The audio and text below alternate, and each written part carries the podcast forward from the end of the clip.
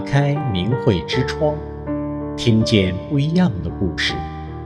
欢迎您收听明慧故事节目。听众朋友您好，我是天宇。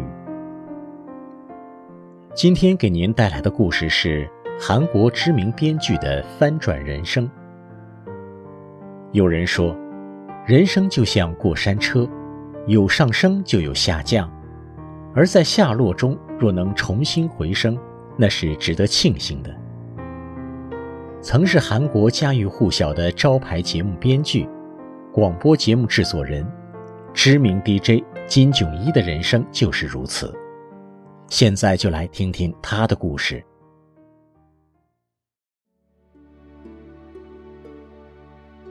我叫金炯一。二零一九年的冬季，对我而言，是我人生中的转折点。那一天，我漫无目的地走在从绘画洞到光化门东亚日报大楼这条大约四公里的路上。那时，我的脑海中有如走马灯。我边走边问自己：我因为做错了什么，才经受这样的痛苦呢？然后，一些往事浮现了。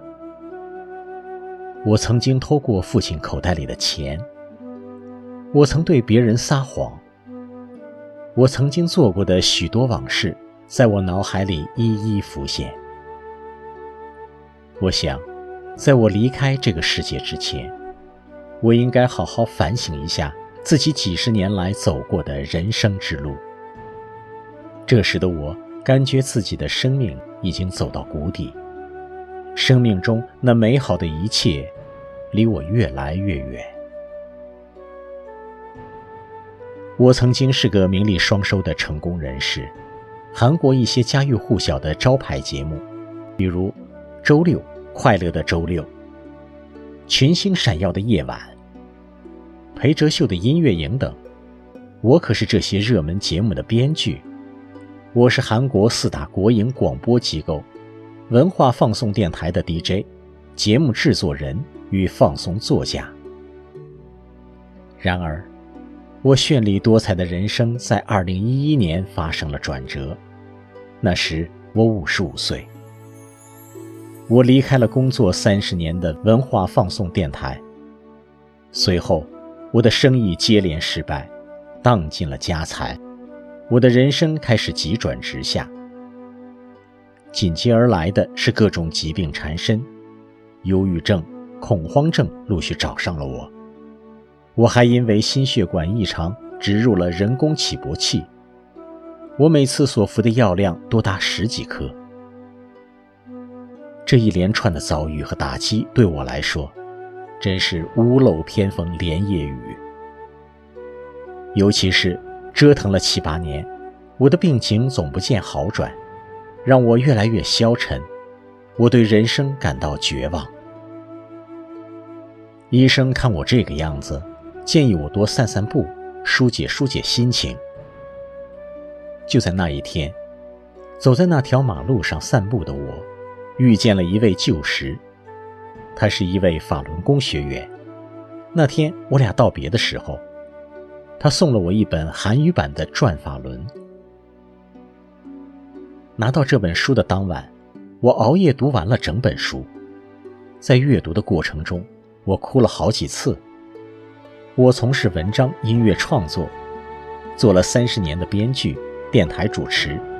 我接触过各类的书籍与刊物，但像《转法轮》这样的书，我还是第一次见到。这本书不仅让我体会到世间的真理，还为我打开了未知的世界。书里边所讲述的内容，让我感受到，这就是我生命中的指南。我感到非常欣喜，于是我立刻上网，找到了法轮大法的网站。我跟着教功视频学起了功法动作。只学到第二套功法，我再次受到震撼，因为我感受到强大的能量，强大到令我吃惊。我就这样每天看着视频练功，并反复阅读《转法轮》，持续了一年多。在二零二一年三月，健康检查报告出炉了，我的血压、血脂、血糖等所有的数值都恢复了正常。这个检查结果让我相当惊喜。认识我的护士更是大吃一惊，问我是怎么回事。事实上，去医院做健康检查的三个月前，我就停止了服药，因为那时我已经清楚地感受到，自从修炼法轮功之后，我的身体在快速恢复，达到了有生以来的最佳状态，我不需要再依赖药物了。现在的我充满活力，上台阶时我不再气喘吁吁，轻轻松松就能爬上去。连我的身材都恢复到二十几岁时的样子，我整个人越来越平静镇定。以前我因为恐慌症，不敢乘坐公共交通，现在我也能搭巴士了。但是我的变化不仅如此，最先发现的是我的家人，他们发现我的个性变了。以前我用自己的标准评价他人。我无视他人，直来直去，性格冲动。我的家人发现我不再发火了，脾气变温和了。晚辈们也变得喜欢向我吐露心声，他们觉得跟我说话心里很舒服。我觉得我脱胎换骨了，有了全新的人生，我重生了。我曾经是不信神的，生活上随心所欲的人。这样的我竟然修炼了，而且还在修炼法轮大法之后发生了这些变化，这真是个奇迹。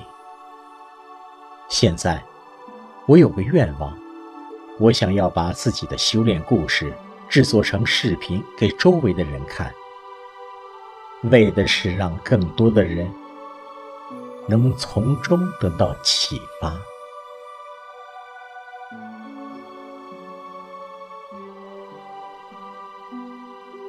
听众朋友，人生总有许多坎坷不平，也难免要承受风雨的袭击。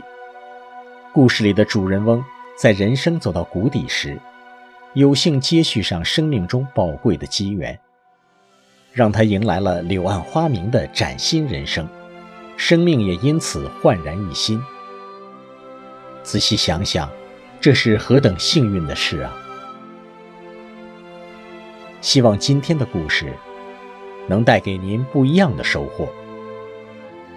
谢谢您的收听。